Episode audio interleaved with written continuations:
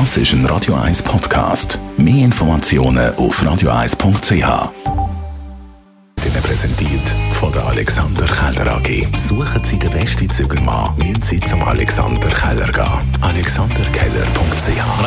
Von einem Drachenspezialist namens Thomas Horvath erfahren, dass es trotz stürmischem Westwind nicht ganz so einfach ist, Drachen steigen zu lassen bei uns. Also die Schweiz ist grundsätzlich schwierig, weil es einfach nie so gleichmäßig ist wie, wie am Meer. Zum Beispiel an Adria ist der ganze Tag total gleichmäßiger Wind, vorhersehbar. Und äh, wenn jetzt ein Sturm angesagt ist, dann ist überhaupt nicht gut. Dann gibt es fast nichts, wo anständig äh, fliegt. Dann haben wir über das Fotochaos auf unseren Handys geredet. Wir haben Tausende, wenn von Millionen bis Milliarden von Fotos unorganisiert auf einer Cloud.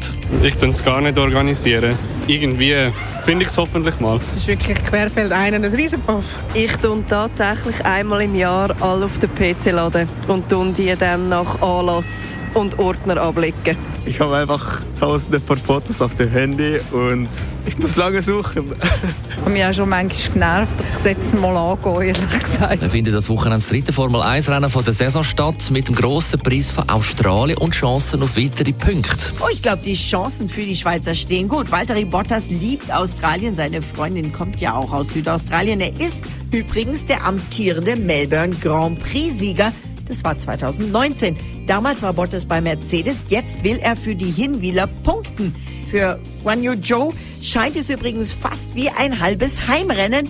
Melbourne hat eine große chinesische Community. Übrigens, Mix Teamboss Günther Steiner hat uns verraten, dass Mix Crash mindestens eine Million Euro gekostet hat. Bei Haas muss man aber sparen. Also darf sich Mick erstmal keine Unfälle mehr leisten. Er fährt dieses Wochenende im Ersatzauto.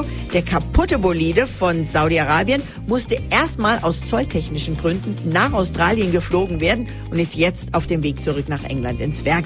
Ja, und Mick und sein Team hoffen, dieses Wochenende seine ersten Punkte einfahren zu können. Die Morgenshow auf Radio 1. Jeden Tag von 5 bis 10.